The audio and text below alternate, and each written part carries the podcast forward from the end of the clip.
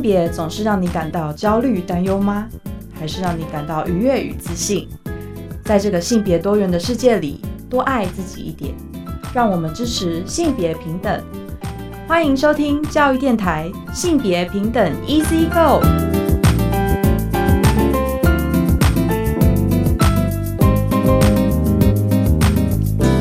Hello，大家午安，欢迎收听教育电台性别平等一次个。我是文龙，不知道这礼拜大家过得好吗？今天的节目内容想跟大家分享奥斯卡金像奖的颁奖典礼。今天我们要来谈谈。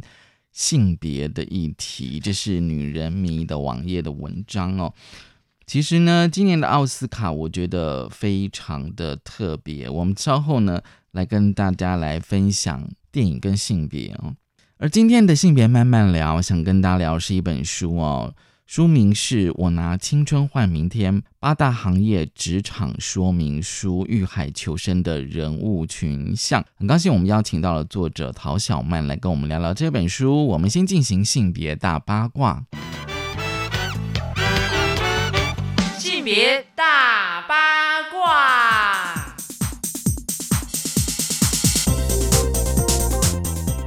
今天性别大八卦，想跟大家聊聊，就是奥斯卡金像奖颁奖典礼。我相信很多的呃听众朋友应该都非常关注这个奖项哦。今这个今天大家分享的是女人名的文章。其实呢，在二零一五年呢，奥斯卡金像奖呢就已经出现一些争议，比如说奥斯卡太白了。因为其实大家可以如果特别的去关注哦，其实多年来就是这个电影的奖项的入围者多半都是白人男性居多。所以呢，他们在二零二零年的颁布个新的政策呢，就是未来采取多元的评比制度，而且要扩增一倍女性与多元族群的成员入围的保障。而根据统计呢，过去十年间奥斯卡金像奖最佳的类别当中，是比如说最佳导演啦、最佳男女主角啊、最佳剪辑啊、最佳剧本这些奖项当中呢，有百分之八十九的提名者都是白人，也就是将近九成都是白人。而且其中呢，提名为男性的是占了七十一点一趴哦，所以这个你就看清楚，过去的那个呃入围者多半都是白人男性。那么呢，就是说哦，今年哦，今年我觉得比较不一样，是说哦，就是从这个入围者的名单可以发现，就是最佳的男女主角跟男女配角总有二十位入围者，共有九名并不是白人的入围者。那性别方面呢？女性的影人哦，其实当然就是大家比较会关注的是男女主角跟男女配角。可是其他的奖项，你看那些技术类的奖项的入围者的性别比，今年呢共获得了七十六项的提名，而达到历年来最多女性入围的记录。所以大家可以奇怪说，哎，为什么今年二零二一年可以有这样转变哦？其实根据《女人迷》这篇文章哦，它的解说是因为新冠的肺炎。其实呢，在二零二零年上映的前一百八十五部的电影当中呢，有色人种就是非白人的扮演角色呢，占了将近四十趴，而女性呢是七十四点八趴。其实过去成长已经算蛮多了。因为这个全球疫情呢，所以许多的那个电影院都没办法去到那个戏院去上映。大家可以知道说，其实有很多的大片都延后的上映嘛。所以相较之下，像就是中小型的这个呃电影制作，因为成本的预算其实是有限的，所以呢更容易选择这个呃网络线上的串流平台的露出，而取代电影院的放映。而而且也通常哦是女性或者是。呃，弱势的族，也就是非白人的族裔呢，比较有主要的角色的电影，相较于男性白人为主的电影的预算比较少，所以过去一年当中呢，这些影音串流平台才更有机会呢，让这些哦多样化的这个题材能够让大家看到。那么其实呢，呃，今年的奥斯卡金像奖哦，我觉得比较特别是性别方面哦，在最佳奖项的。的这个提名当中哦，就是女性获得的入围的这个数目呢，其实历年最高啊。二零一八年是二十三位，而今年呢，后来来到二十四位哦。那么将近有一半的女性获奖，包括当然大家最关注，比如说像是呃华裔的女导演赵婷哦，因为她同时拿下了最佳影片跟最佳导演。其实这边想跟大家呃稍微分享一下这个梦想之地。因为呢，呃，今年奥斯卡的最佳女配角呢是呃演出《梦想之地》的韩裔女演员尹汝贞。她获得了最佳女配角哦，这是相隔三十六年来奥斯卡呢再度就是由亚洲的演员获奖。而这个尹汝贞哦，就说通常你得奖，那记者大概都会去访问她哦。她说呢，她不喜欢把人哦分类哦，无无论是男女肤色。或者是同性恋、异性恋，他不喜欢这样的区别哦。他觉得每个人应该都是平等的人类，而且用一颗温暖的心，就是要互相拥抱、互相理解哦。如果呢，人们只会依照分类，按照黑人、白人、黄种人的肤色，他觉得那是不对的。所以有时候那个演员的那个访问哦，我觉得有时候还蛮有趣，就是说，哎，他们好像有想到非常多元的观点。大家可以注意哦，就是说，大家关注这种，比如说很大电影的竞赛的奖项之外，可以嗯稍微观察一下他们的那种入围者跟得奖者的性别比，还有种族比，大概就可以知道说这个奖项是不是非常的多元。这是今天开始跟大家分享的性别大八卦，稍后回来性别慢慢聊。性别慢慢聊，欢迎再回到教育电台性别平等一这个，我是温乐。我们今天进单元是性别慢慢聊，今天慢慢聊跟他聊什么呢？其实今天啊，我们想跟大家介绍一本书。我先跟大家说明这个书名哦，我拿青春换明天。它其实有个副标：八大行业。职场说明书：遇海求生的人物群像。我相信大家从这本书的副标“八大行业”，大家知道说，今天我们想要跟大家聊八大行业，还有性工作者。当然，过去我在我们节目里面哦，有跟大家稍微提到，就是嗯，性工作者这个议题。很高兴我们邀请到了这本书的作者陶小曼。小曼你好，呃，各位听众朋友，大家好，主持人文龙哥好。其实小曼以前应该也是现在，就是说以前是呃记者，财经线，然后后来跑到政治线。呃，是我过去其实就是在主跑立法院。哦，主跑立法院。对对对。那后来因为就是有一些这个呃，就是职业规划的转变，所以就变成独立接案跟独立记者。然后这一本书也是哎某一种因缘际会的因缘下而产生的。好。那你先跟我们讲一讲，说为什么写这本书呢？跟八大行业有关的书。哦，好，这这件事情是这样子开始的，就是二零一六年的年底啊，就那时候我其实，在立法院跑线，那就是在那附近，其实有一个我高中同学开的这个呃服装店，然后他就欢迎我，随时就是有受到什么职场疼痛的时候，就可以去那边告急。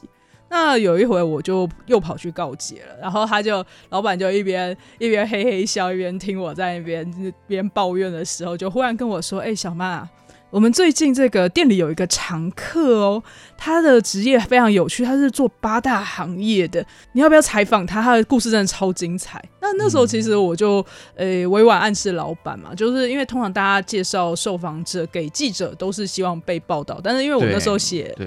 政治线，那我心想说，哎，社会线的新闻，这个我是真的是 cover 不到，而且我都在专注于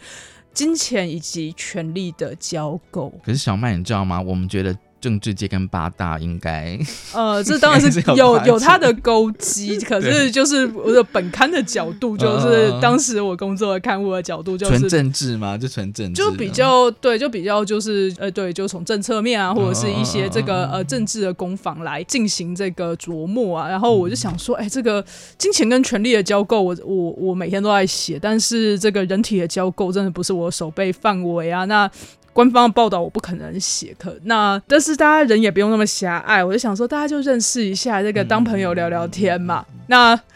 呃，老板就也是效率十足，就立刻就把后来就约了一个时间，把我跟这个我的第一位受访者，然后当时在做这个呃按摩师的梁媛小姐，然后把我们两个一起叫来店里，然后结果梁媛听到这个老板介绍说我是记者，时候第一句话就说：“我才不要跟记者讲话呢。”嗯嗯嗯，然后我当然就呃。我如果再把我那一套解释拿出来讲，呃，那我就觉得，哎，对方也听不进去，所以我就想说，当下有什么东西可以试出善意？那还好，就是当政治线记者什么不多，政治八卦最多。然后我就讲了几个政治八卦，然后梁元就觉得我还蛮好笑的，然后才跟我说为什么他会对记者有这么重的防备心。然后呃这些事情聊开之后，然后他就是开始讲了他以及他的职场的故事。然后我真的觉得哇，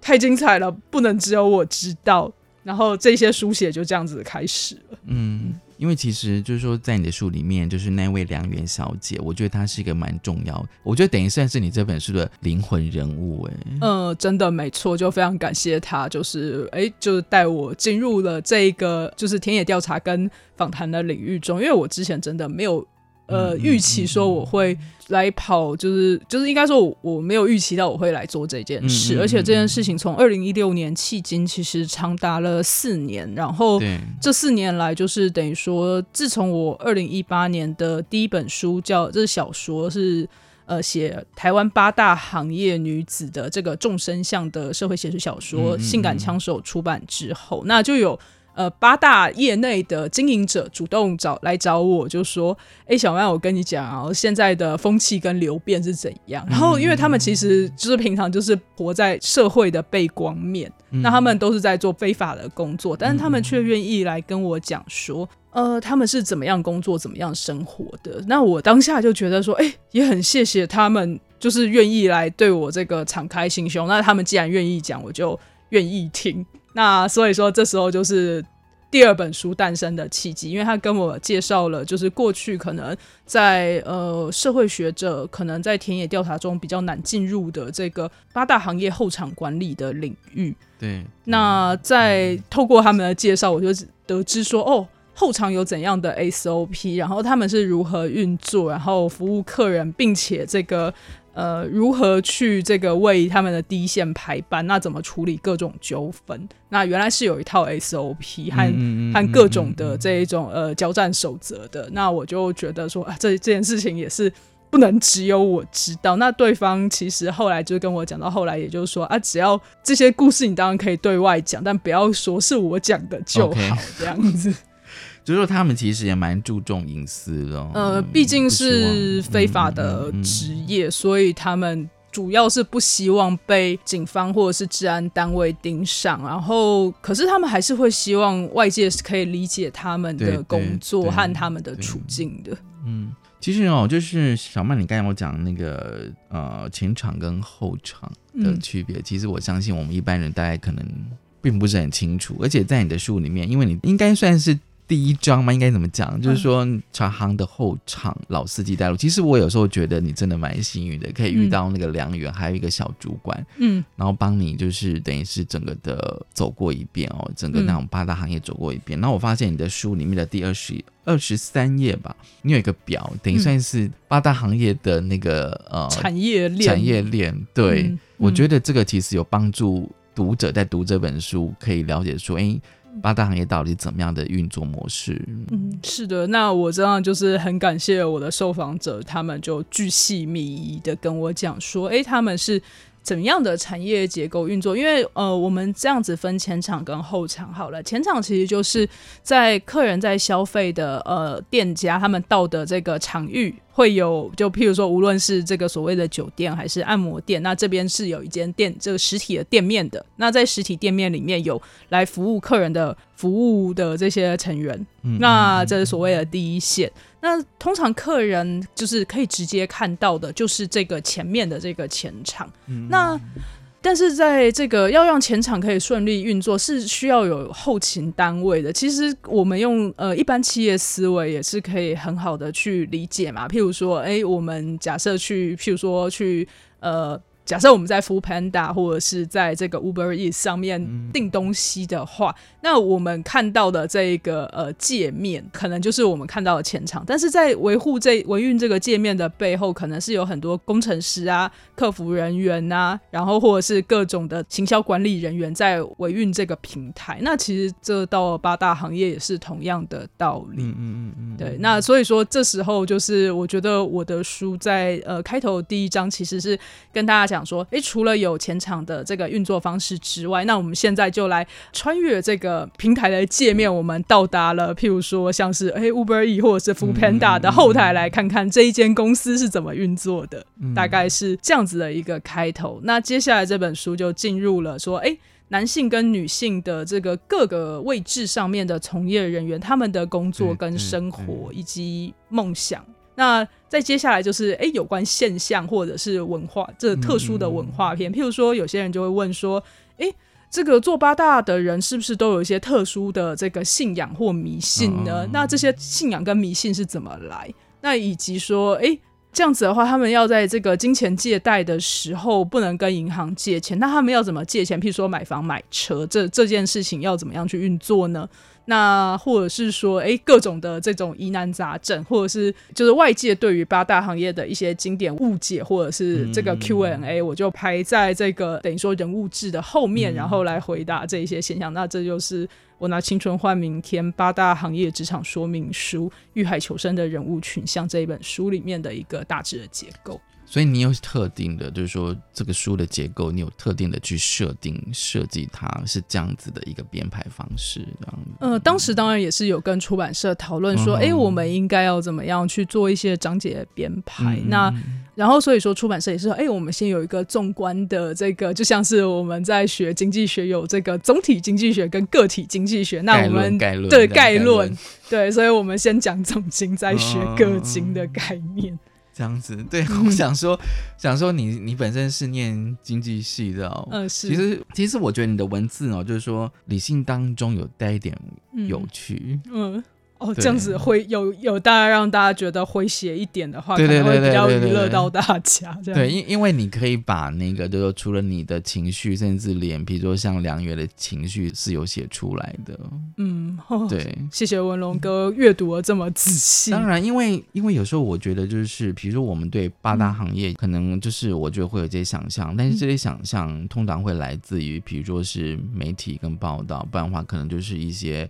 亲朋好友的一些留言这样子、哦。嗯那你对八大行业到底认识多少？嗯其实认识不多，但是可能通常都是比较负面的，然后也没有真正的好好的去了解。嗯，所以有你这本书，我反而觉得可以比较深入的。哦、那我我觉得也很谢谢文龙哥，就是用这个角度看这本书，因为我觉得过去大家会对八大有很多的污名化，或者是呃。不符合现况的想象，其实这些或者是很片面的一些刻板印象，对这个来自于说，其实呃，在媒体上面的话，就如果我们其实常看到八大的讯息，就来自两方，一个是社会新闻，那另外一个是八大的这个征才的呃文字。那所以说，在社会新闻这一边，就就可能就是猎奇，或者是说有一种就是希望社会教化目的。就当然，譬如说由警政单位来发布的这种新闻消息的话，当然是希望说，哎，各位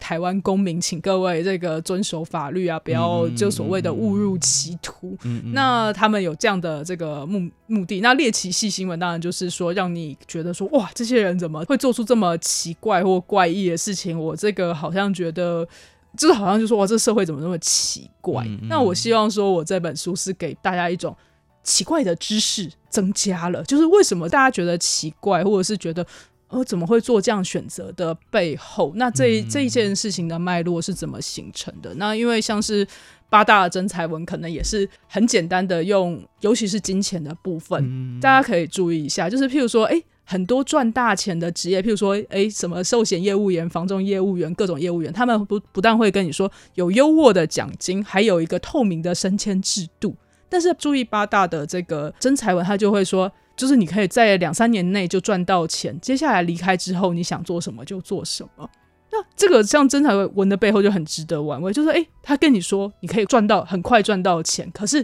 你赚到钱之后的结局是离开，而不是说诶，我们有一个升迁的制度可以让你主管之对，当日任任主管。那所以在八对对对，那所以说在八大的这个职场领域里面，它其实是有很多 mega 是没有对外公开的。嗯那我在采访的过程中也会感受到说，哎，因为我我其实是一个。无关的外来者，嗯嗯所以他们会觉得说，哎，可以跟我讲各种他们的事情，因为我不会是他们的竞争者，嗯对我不会是他们竞争者。其实你刚才我想说，就是八大小姐为什么要来做哦？然后在你的书里面，我觉得你有提到一个观点，就是阶级是，这件事情，然后还有感情。嗯其实我蛮比较少看到有人写到感情这件事情，但我们可以透过一些，比如说电影或电视，可能会有一些对于性工作者的描写哦。嗯对，那通常大家对好像有爱情的成分比较会吸引人这样子哦。然后就是说，我自己看完这本书，感觉说，就说如果是我们外部人看八大，基本上我们都会把它觉得它是比较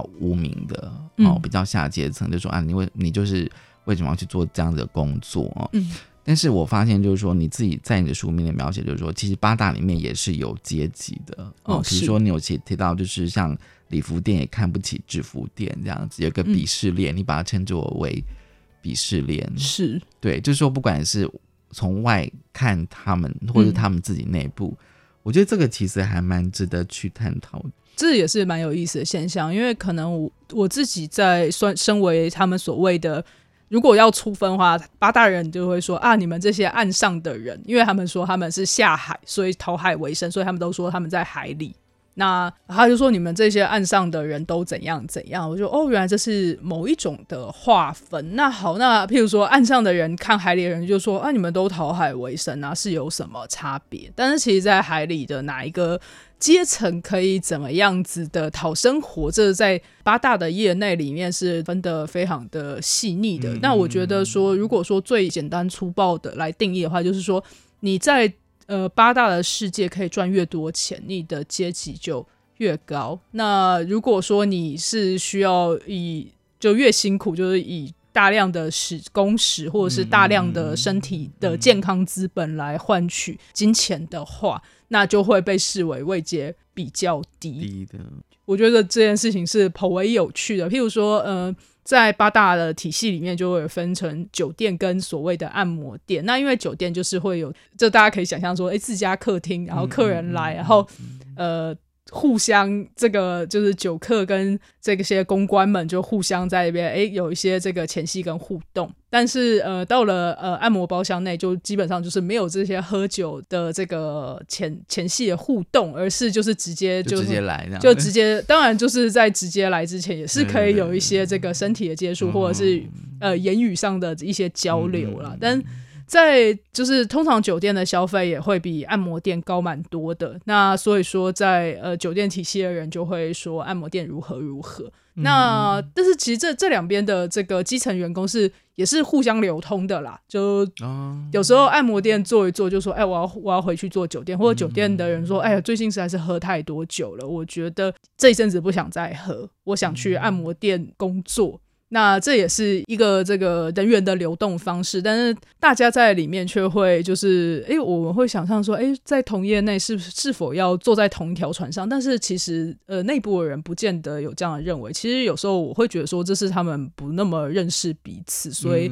也会产生一些成见或者是刻板印象这样。我觉得哦，透过你的书单可以去了解哦，因为我一直觉得说那个阶级本嗯身是一定要去触及的，是。对，而且重要是说你在就是你找到的这些呃八大酒店的小姐们，嗯。她们有一些甚至是大学毕业的，哦，其实甚至还有研究所毕业的，还有研究所毕业的，啊其实就是说，当你观察到这一点的时候，你就会超乎一般人的想象，因为一般人可能嗯。都以为说啊是不是就是家境贫穷啊，嗯对、或者是说可能就是你没没办法继续念书哦，嗯只好所谓的下海。嗯哦可是问题是，好像现实状况并不完全是如此的。嗯嗯哦，是，其实我觉得有时候就是访问到的，呃，无论是男女，甚至是跨性别的这一些第一线的从业人员，嗯他们嗯对于为什么会进入这个工作，其实当然最大的理由就是头号理由都是缺钱。那什么原因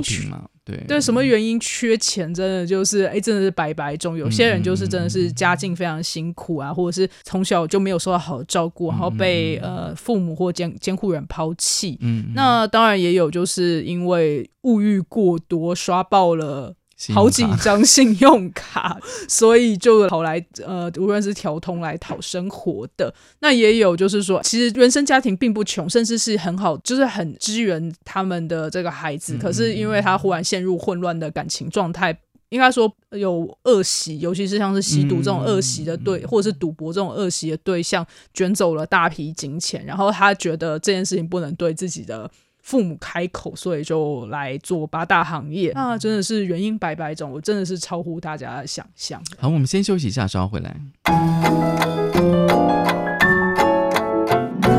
Open your mind，就爱教育电台。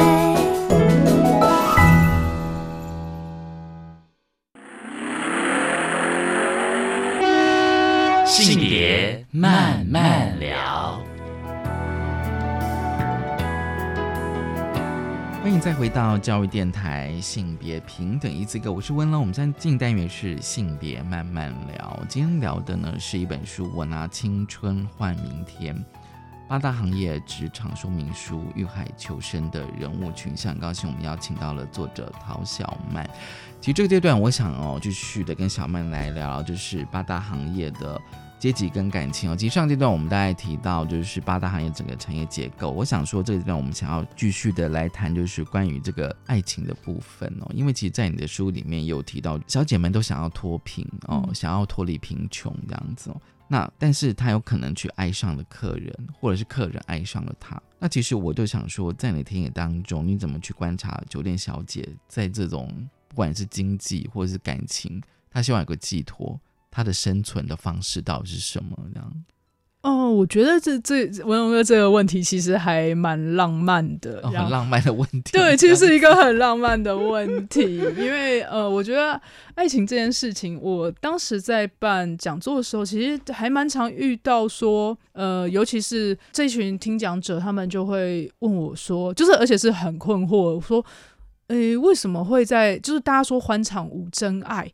那为什么还会真的会有客人爱上小姐或小姐爱上客人这一种事吗？那我当然可能在这个田野里面做了四年的这个访谈，吼，就会有一种很直觉说啊，当然有啊。那可是这时候反而是问问问题的人很惊讶，那我就开始想说，这个惊讶是怎么来的？那其实我觉得很好玩，大家其实可以上网去 Google，就是我们来拜一下 Google，用大数据来看这一个议题，就是我们会发现说，哎。你去 Google 欢场无真爱，还有爱上客人这两组关键字，你会发现消息来源全部都是经纪，就是无论是酒店小姐或者按摩店小姐的经纪公司发的这种真才文的附注说明哦，然后他们就是非常强调欢场无真爱，以及就是说，哎呀，客人说法其实大家都类似，就说，哎，客人会拿这个银弹来这个扫射你呀，然后让你这个捧着钱来讨好你呀，某一天失宠的话，你就就人财两失等等啊，那这个。那通常他们还会编一些呃，就无论是真实或者是说穿凿的一些这个恐怖故事来来跟第一线说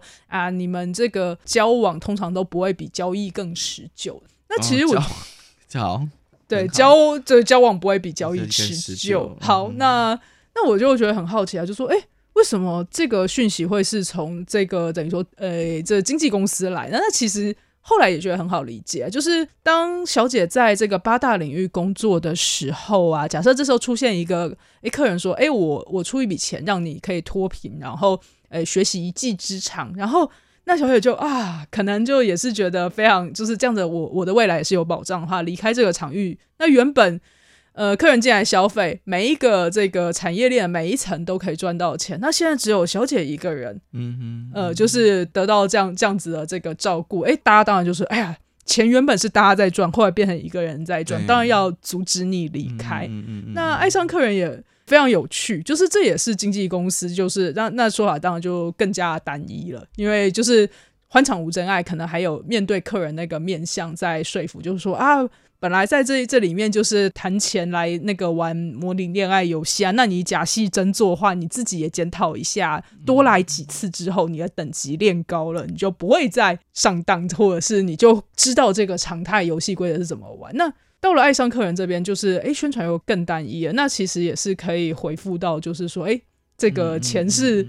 原本是这个大家赚，那后来变成一个人在赚，那你也会觉得很好玩。就是他们的宣传就是说，诶。我们就想象，其实，在社会上的百工百业，有很多其他行业也是跟客人密切接触啊。那为什么这些这些单位都不会来特别发文说：“哎，你爱上客人的时候该怎么办？”好像一般恋爱尝试处理就好。对。那我也会发现说：“哎，因为当你的情感涉及从金钱交易开始的时候，那其实这个这个感觉或这个关系未必是不真实。那其实接下来我常见到的挑战是说：好，那当你的关系开始不谈钱的时候啊，那你们要怎么维系呢？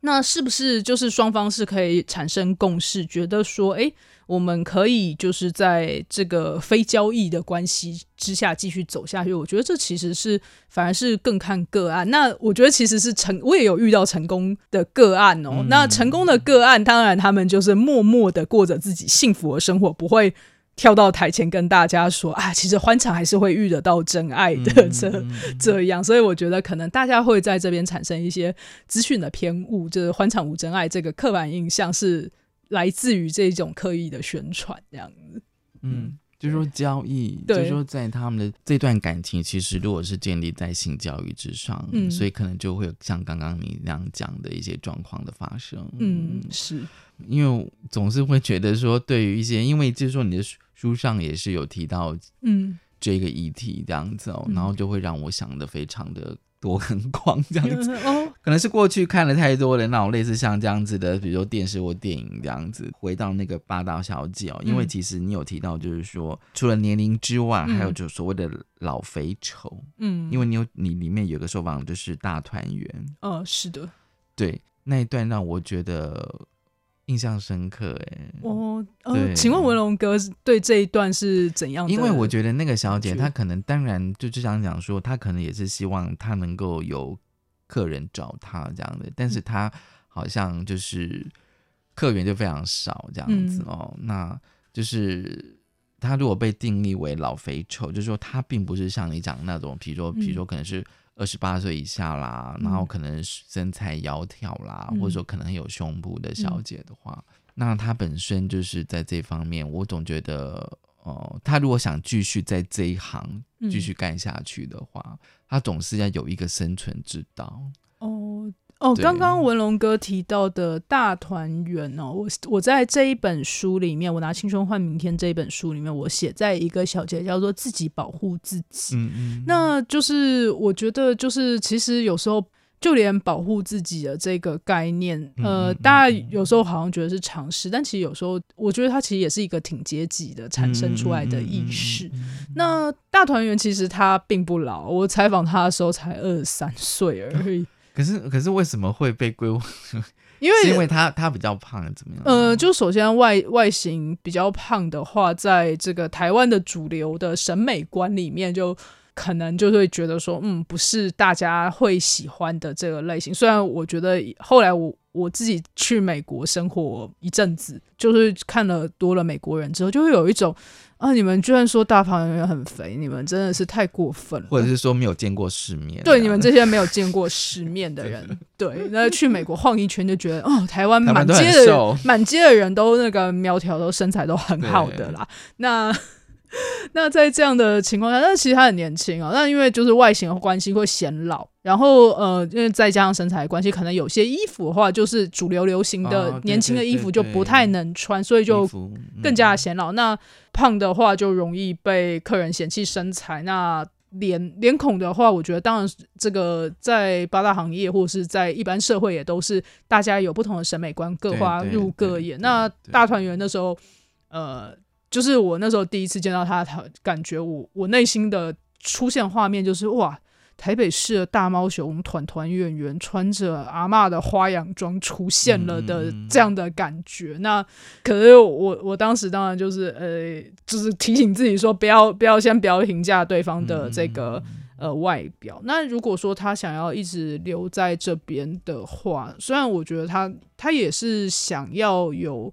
其他的发展，可是可能当下他他的想象力已经被他的现况完全局限住了，所以他觉得说，他如果要在这地方继续求发展的话，他要变美。那变美，我就说，那你存了钱，你想要做什么？因为他现在就是做了非常大尺度的服务，就比其他小姐就呃所谓的送礼物，这是一个黑话，就是说呃可能客人付所谓半套的。低消，然后他就是主动主动送全套，然后就是所谓的就是要送礼物就送全套，那用这样的方式来就放大尺度来赚钱，然后或者是牺牲一些身体资本。那那时候我又问他说：“那你觉得呃，你接下来赚的钱想要做什么？”然后他就跟我说：“去整形。”他就说：“女生就大家每一个人都跟他说，女生只要变漂亮，那个人生就会不一样。”然后我那时候当然就是哦，就是身为一个。呃，好，我也就是不讳言自己是女性主义者。身为一名女性主义者，听到这样的话，当然就是有一种嗯，很想要去多说什么。但是当下其实我又退回来，因为我觉得说那是他服从的呃一个世界观。那如果说我在用呃我的价值观去打碎他原本的信仰的话，他可能会无所适从。那所以说我决定当下，我当下就是嗯忍住，我不要多说什么。但我也就是观察到说，哦，原来。在呃大团圆的阶级状态之下，他必须要去这个呃服从的世界观，就是完全就是他用外貌来换来证明他的能力，这样。那其实我觉得这是一个呃，可能长久以来女性都在一直想要跳脱这样子的评价跟状态，但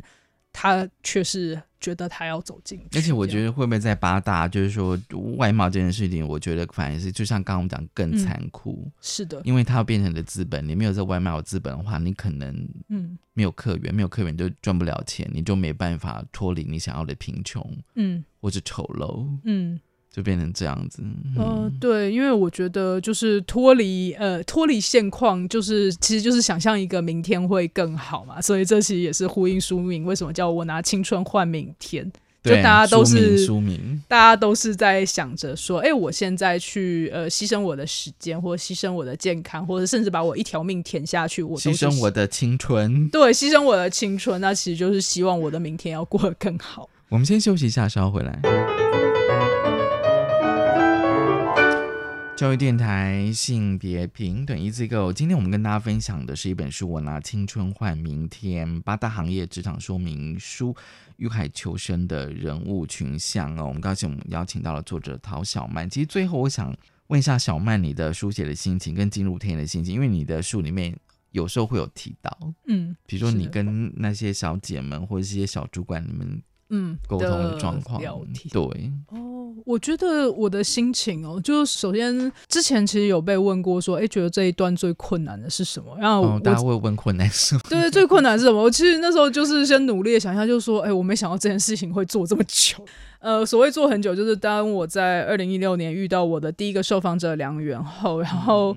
关于八大田野调查就进行了呃四年，那当然不是我不是二十四小时都在某一间店门口蹲点的这一种田野调查方式，而是要在呃我的正职工作的。其他时间，然后去爬资料，或者是去想办法联络，或者是跟呃原本戒心很强的受访者混熟，然后这是我觉得那时候是算是最困难状态。然后那时候也是有蛮多就是资讯的空白的地方，我其实就是想说，哎，这个东西可能不是这个受访者能提供给我，那那可以问谁？那我问不问得到？那这时当时是觉得颇为困难的地方，但还好，就后来这一些。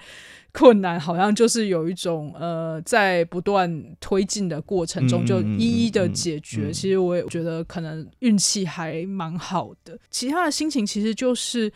呃，在这里面的受访者，他们常常都会呃陷入一种就是很焦虑、煎熬的这种地狱感，所以才会跟我讲这么多话，像是来告解一样。那其实这边我也是可以跟听众朋友提一件事情，就是其实后来我离开媒体之后，我的正职工作其实就是在帮呃很多有钱有权或有名的人在代笔写他们的自传，嗯，写一些什么豪门什么富豪什么？呃，要说豪门富豪嘛，那的确有接到。到这样的案主的那时候，我觉得颇为有趣的事情就是，那当我二零一八年我的小说出版之后，我也就是要在我的呃亲朋好友以及案主面前刷存在感，我都有就是把就跟他们讲说我出书的消息。那也有一位算是豪门，就是有一位大富豪，他就是也是看，就是我也是诶谢谢他，居然在高铁通勤的时候看完了这本书，然后他又跟我说，哦，他觉得当下很意外的事情是。居然有有人会为了譬如说十万元，然后去下海，然后我就想说，呃，就其实，在大富豪眼中，十万元根本不值一根毛啦。那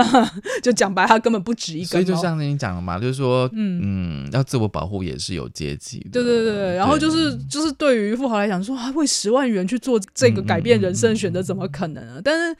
这位富豪也很有趣，他因为他有非常多的投资事业，那身家是上百亿的，然后他就跟我讲说，哦。他其实也有投资做酒店，我就哦，他居然连这个也愿意跟我讲，那我当然就很好奇老板的阶级到底是呃在做。他也有投资八大，那当然不是，他不是主业在八大，就八大，对，他是一位股东。那我就问他说：“诶，那这个经营的，就是他有什么想法？”他就说：“哦，他因为其他的这个呃，就是获利项目多半都是工厂生产线啊，或者是这就工业生产线，然后或者是金融投资、房地产，那这些东西都是呃，他就说出来的这些成果都比较硬的嘛。那酒店一开始就想说，哎，好像这个前场看起来很热闹、很有趣啊，但是。呃，那是在享受的状态下有趣啦。那他觉得说这里面最难管的就是人啊。那他也不是去管理那些小姐，他就说哦，他是管高阶经理人，要如何让高阶经理人可以搞定在地的这个呃，无论是警政啊、消防啊，以及这个税务问题啊，然后还有这个各各式各样的这个操守问题啊，然后然后最后老板就讲讲了一副就是啊自己简直像活在地狱一样，没想到这一门生意这么难做，然后那个抱怨的口吻跟气场真的就是跟我的八大受访者一哦模一样，对，一模一样。然后，所以我那时候就很觉得非常有趣。原来不论阶级的人，他们其实虽然呃身处的战场不一样，但是其实那一种就是觉得呃自己被呃某一种现况困住，或者是前面的这个困难是这么的呃就煎熬的这个状态，原来都是都是一模一样的。那其实我我觉得最后的。呃，心情反而是变成感谢，就是感谢这么多人愿意把他们的就是最真心的那一面掏出来给我。那无论这个真心的呃，就面向他可能是面向光明还是面向黑暗，我都谢谢他们。你觉得会不会有些小姐，其实她可能第一次跟你讲这些事情，她可能从来没有跟她的亲朋好友、其他小姐谈过？呃，他们就是会有时候就会说：“哎、你这个人问题很多哎、怎么会有人会好奇这个？”但是他的、好像有点像是在指责我，但是他其实的反这个反应，其实他是就想说：“哎、原来我的我认为这些呃，虽然他会自我安慰是微不足道的小事，可能在他的职场常常发生这样子的对对呃对。压榨或者是等等，但是他会觉得说，哎，居然有人会关心他的这一面，然后他所以他嗯。就会呃就就会把他的呃真心话掏出来跟我讲，嗯嗯所以我就觉得呃这也是让我很感动的部分。觉得就是说，访谈过程当中应该也是一种倾吐吧，呃，是需要找人聊。对，那虽然有时候就是呃，对方的状况可能也挺麻烦的，就譬如说他会一直缠着你，然后一直就是一直要要告解，然后我也会有时候觉得哦天哪，怎么办才好？可是呃还好这这些阶段就是都走过来了，这样子。嗯嗯所以你觉得就是说你跟那些小姐的关系有有转变吗？我觉得像是梁媛现在简直就是很像是闺蜜啊，就我们三不五时还会互丢讯息嗯说，哎、嗯嗯就是嗯聊聊一些这个近况，或者是嗯接下来嗯这一年想做的事情等等啊。那当然，有些受访者也也不是每一个我都能够呃好好把握跟对方的嗯缘分，那、或者是呃对方就会希望说，哎、我要我帮他们一些我觉得我做不到的事情，那这这这一种的话，可能就到后来就会断了联系。嗯、我觉得就也是某一种人生百态吧。你在你的书里面最后的后记有写说，感谢所有相逢相识的姻缘，期待未来更惊奇的相遇。我们嗯下一个故事见。让我觉得说，哎、会会有第二本吗？哦、这个下一个下一个故故事，对，现在下一个故事可能我会在不就是讲不同阶级状态的故事，嗯譬如说我曾经服务的那一些豪门大老板，他们的哦台湾的顶层社会的这个社群是怎么样运作的。哇，这应该会是我呃，这是我二零二一年的这个写作计划。那是另外一个大观园了。嗯，是的，就会非常的不同。到时候也希望可以到文龙哥这个现场来跟大家分享。今天真的很高兴哦，小曼来跟我们分享，就是我拿青春换明天哦，这个书名充满想象哎，嗯嗯你知道吗？就是每个人总是会有青春这样子哦，嗯但是问题是，像巴拉小姐，他们真的是用他们青春跟他们的身体嗯。去换他们的未来。是，对这其实也是一个蛮不容易的决定的。谢谢小曼，好，谢谢文龙哥，谢谢各位听众朋友，谢谢大家收听今天的性别平的一次歌，拜拜。